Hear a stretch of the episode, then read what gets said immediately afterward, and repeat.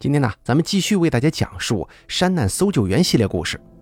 想必前两集大家也都听过了，在这儿咱们就不对这个故事的类型进行过多介绍了，直接开始说今天的节目吧。本故事由大凯为您播讲。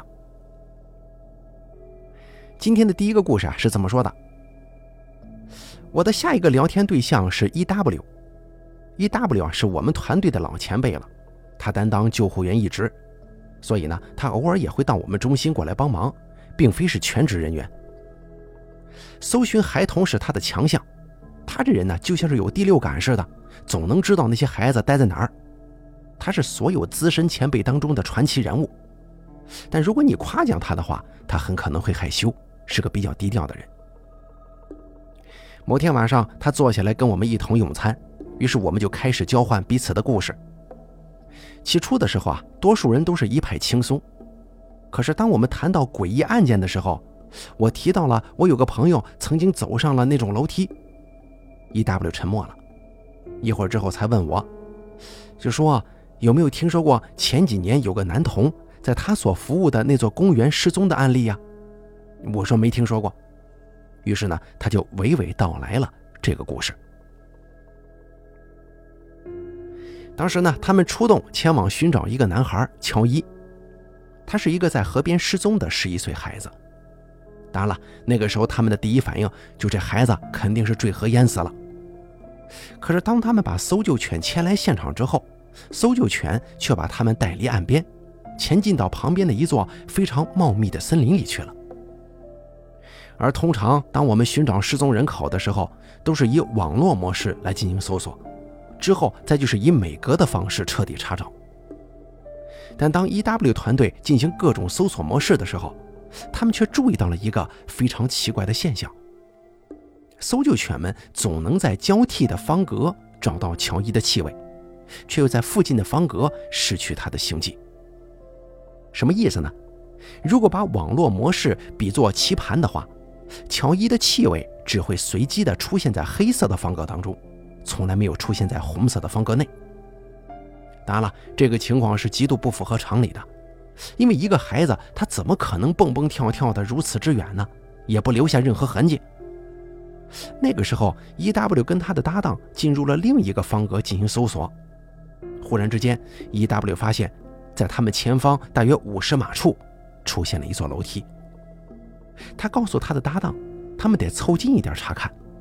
但是他的搭档却果断拒绝了，说他绝对不会接近任何一座楼梯的，即使它外观非常平凡，他也不想假装他们真的那么无害。所以啊，就让 E.W 要去你就自己去吧，我在原处等你。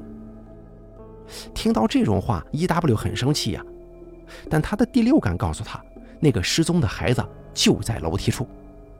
当然了，他也不想勉强他的搭档牵涉其中，于是 E.W 就自己走向了那座楼梯。这个楼梯看起来非常小，像是摆在地下室里的那种。E.W 感觉不到它里头蕴含着什么诡异能量。总之呢，当时 E.W 凑近一看，就看到有个东西躺在这个楼梯底层，身体呈蜷缩姿态。这个时候，他内心顿时一揪，因为在这之前，我们总喜欢把事情往好处想，希望能找到的是个仍旧活蹦乱跳的孩子。毕竟他也才不过失踪几个小时而已。但此时此刻，E.W 知道，他就是那个孩子，已然成为了一具冰冷的尸体。他整个身子蜷缩成球状，紧抱着腹部，像是临死之前承受着极大的痛楚，但是身上却没有任何血迹，除了他的嘴唇与下巴有自己咬伤的痕迹之外。当时 E.W 打开无线电，告诉队友们已经找到孩子了。并且把他的遗体给运了回去。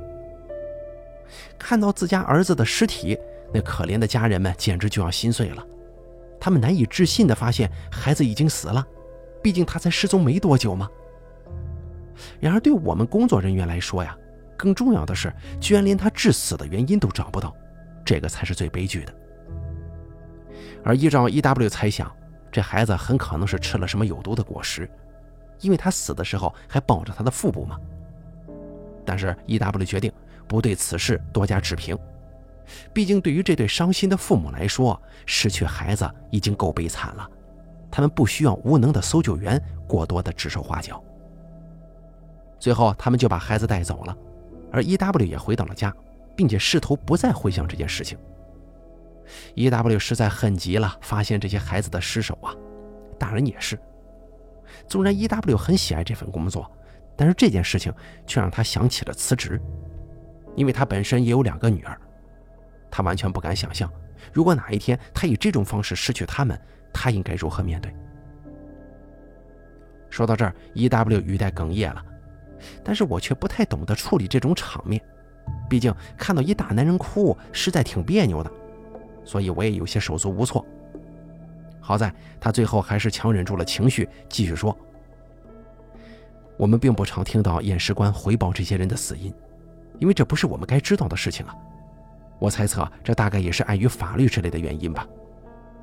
但是恰好我有一个在警局工作的朋友，如果我问的话，他通常都会很乐意的把一些有趣的资讯透露给我。所以大约过了一个礼拜之后，我接到了他的电话，他问我是否还记得我找到的那个孩子。”我当然记得呀，我怎么可能会忘呢？于是他又说，他们那儿发生了一件非常古怪的事情。当时他对我说的原话是：“兄弟啊，你大概会认为我疯了，但事实上连验尸官自己都不晓得这孩子到底怎么回事，因为过去他没遇到过这种情况。”当时我这朋友说，当验尸官解剖这个孩子的时候，他都难以相信自己亲眼所见到的景象。因为这个孩子的内脏看起来就像是瑞士起司那一般，除了心脏跟肺部保持完好以外，其他的每个器官都被打满了二十五美分大小的孔洞，包括他的肠子、胃、肾脏，甚至他的睾丸，都被无数个孔洞给打穿了。而我朋友说，验尸官描述这些孔洞，就像是有人拿打孔机打出来的一样，每个孔洞是非常的整齐和利落的。但奇怪的是，这个孩子的皮肤竟然毫发无损，从内到外没有一道伤口。这种情况很像是有个家伙在清理他的来福枪的时候，顺便也往肚子里灌了一年份的铅弹。但是最后还是没人知道造成这种伤势的确切原因。所以我的朋友问我，过去有没有听说过这种案例啊，或者说见过类似的情形？但是我也从来没听说过这种怪事儿。所以我只能跟他说，我帮不上什么忙。而据我所知，后来验尸官在报告书上只写到“死于大量内出血”这一类的死因。至于事实真相是什么，我们仍旧无从知晓。我想，我永远也忘不了那个孩子，甚至有时候我还会因此做噩梦呢。所以，我从来不打算让我的孩子独自前往那座森林。就算我们一起去了，我也不可能让他们离开我的视线。我以前确实很喜欢那座公园的，但就是因为这个案子，还有其他类似的事儿，终于让我逐渐的心生倦意了。E.W. 讲到这儿，晚餐时间也结束了，所以我们开始收拾东西，各自回到我们的木屋。但在我们各奔东西之前，他按住我的肩膀，看着我的双眼，认真的说：“这座森林里存在着某些非常糟糕的东西，而且这种东西……”绝对不会管我们是否有家庭，是否是一条鲜活的生命，也不会在乎我们是否拥有思考与感受的能力。你一定要千万保重啊！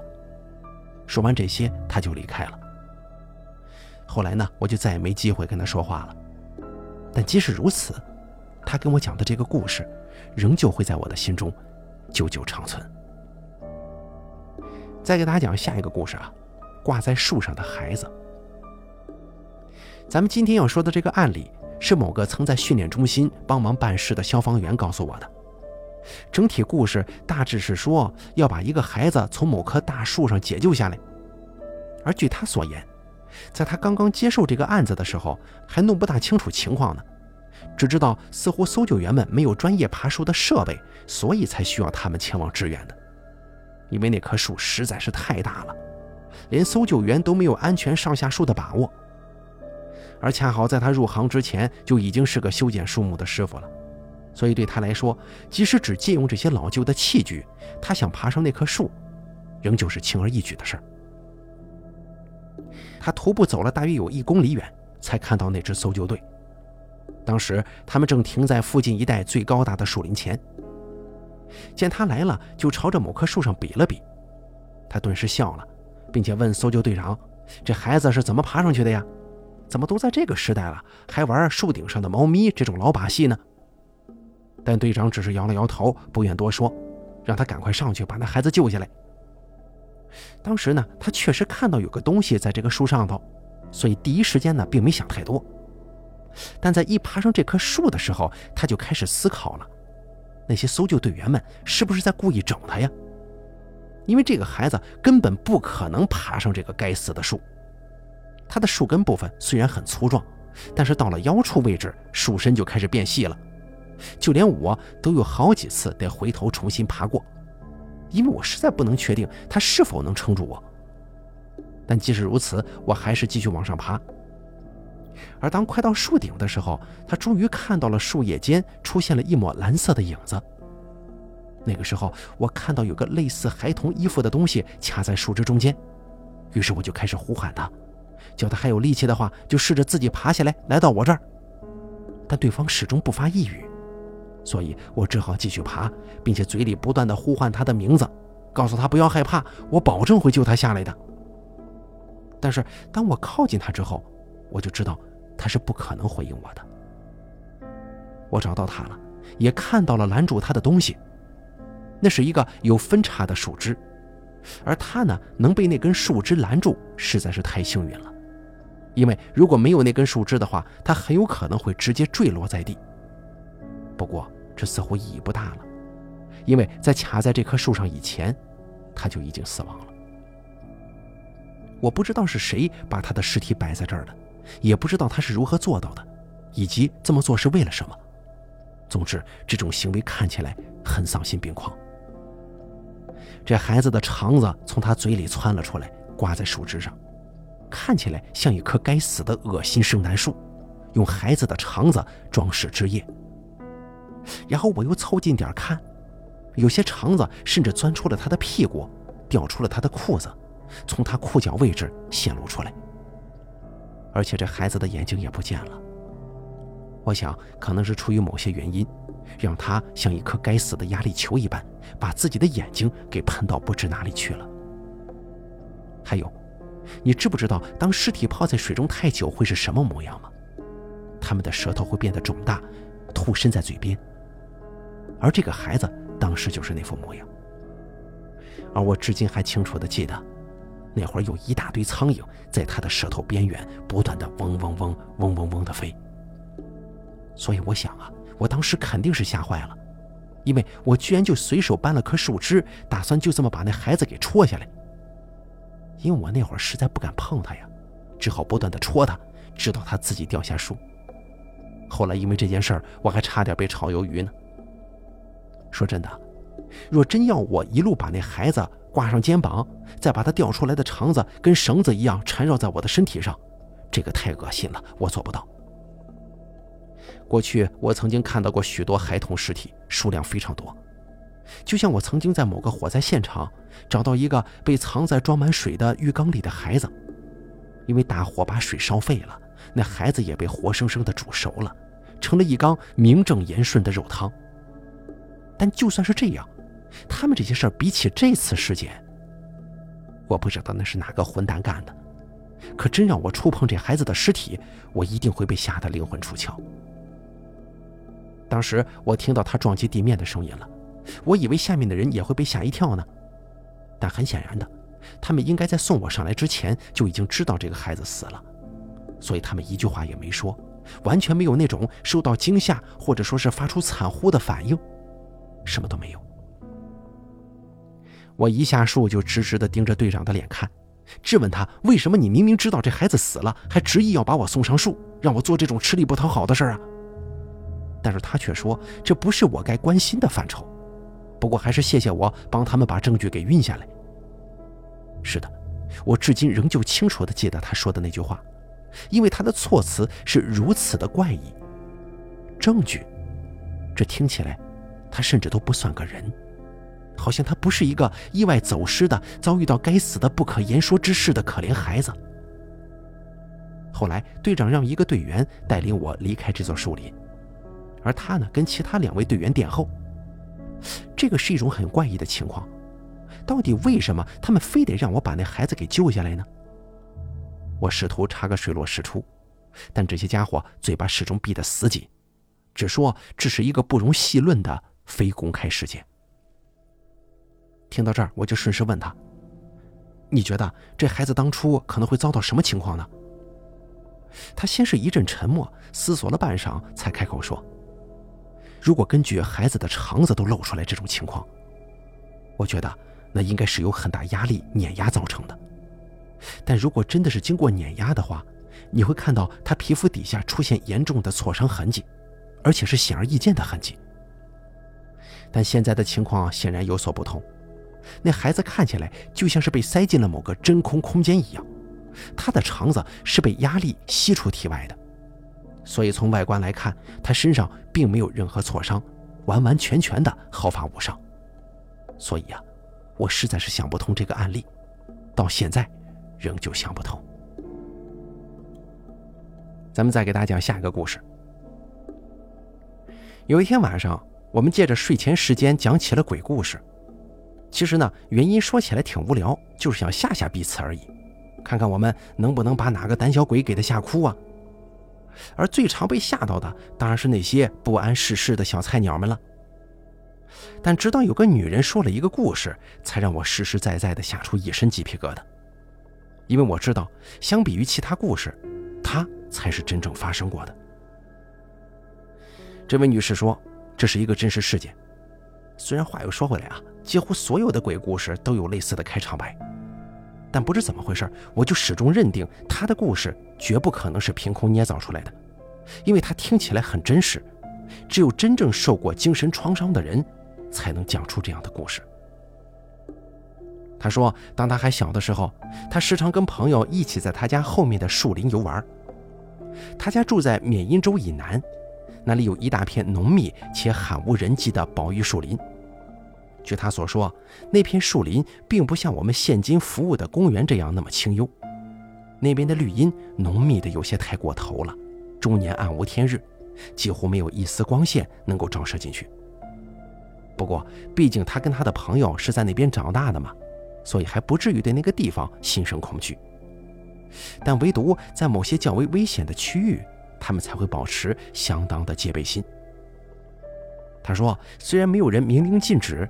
但是他们一向清楚，不能离家太远，深入那片树林超过一两里以上。至于原因嘛，大人们从来没解释过，只当是一条不成文的规定吧。因此，从来没有人敢深入那片丛林。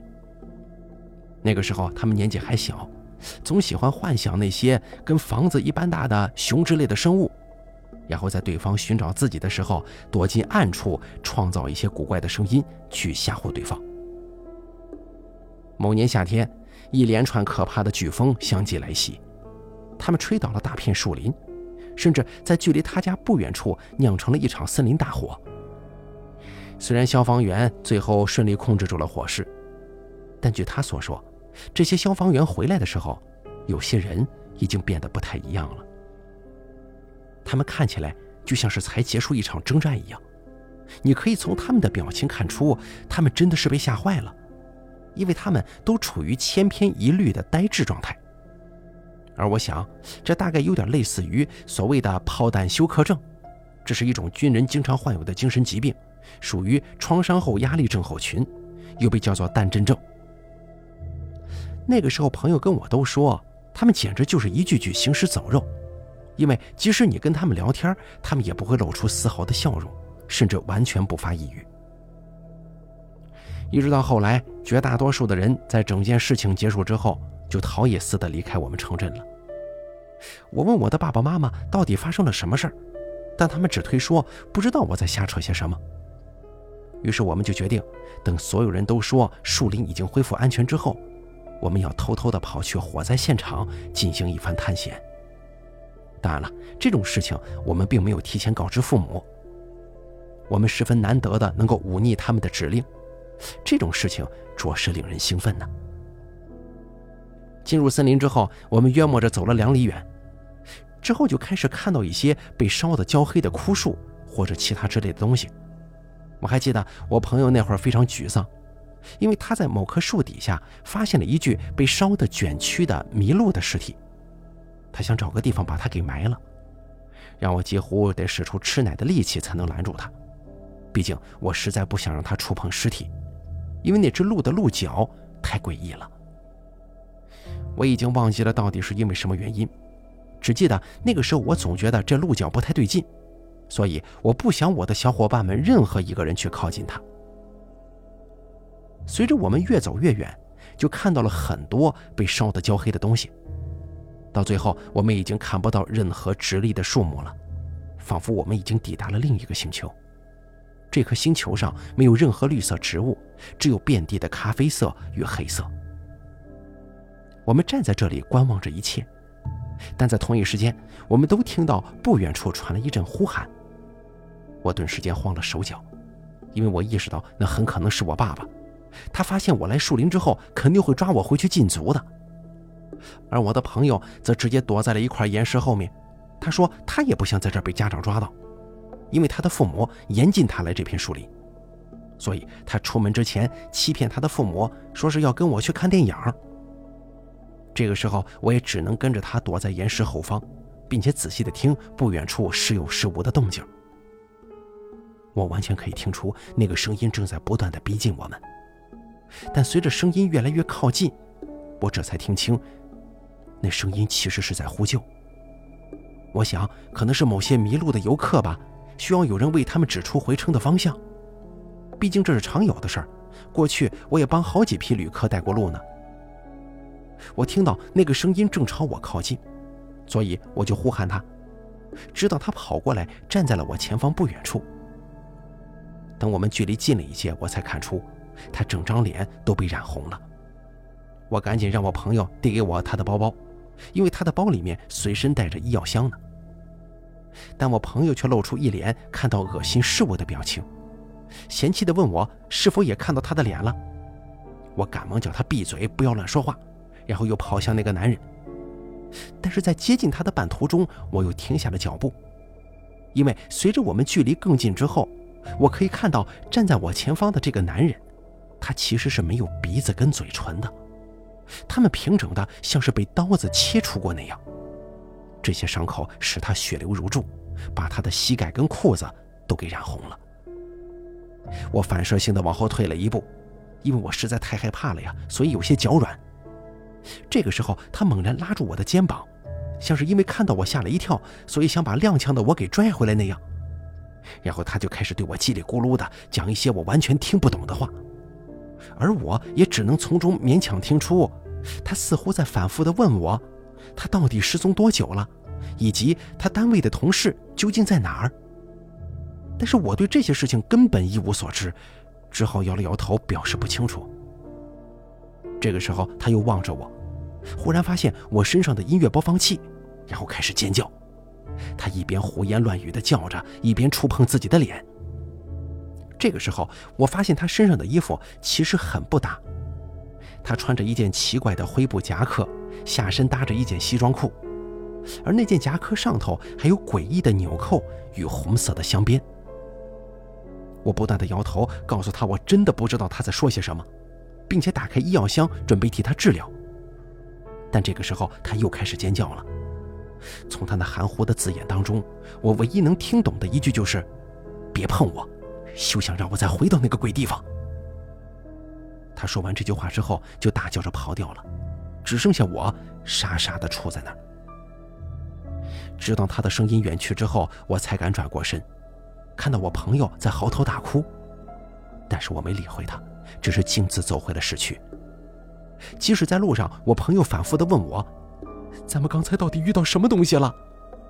我始终保持沉默，一言不发。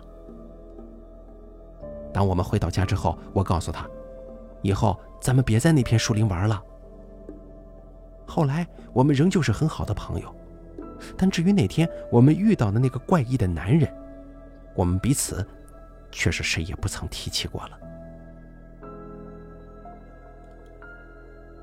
再给大家讲下一个故事。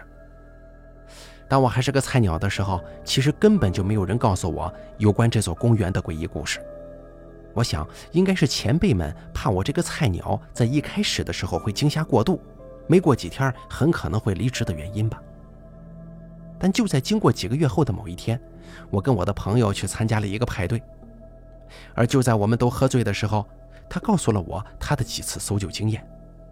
喂，你知道吗？这个地方。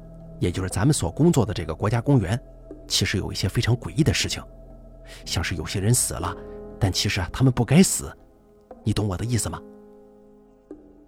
之前我跟我的队员刚发现一对登山客的尸体的时候，有一名队员对我说：“就在刚刚我在返回基地的路上，我才从他们旁边经过，而且那个时候他们都好好的，我发誓。”接着他又跟我说。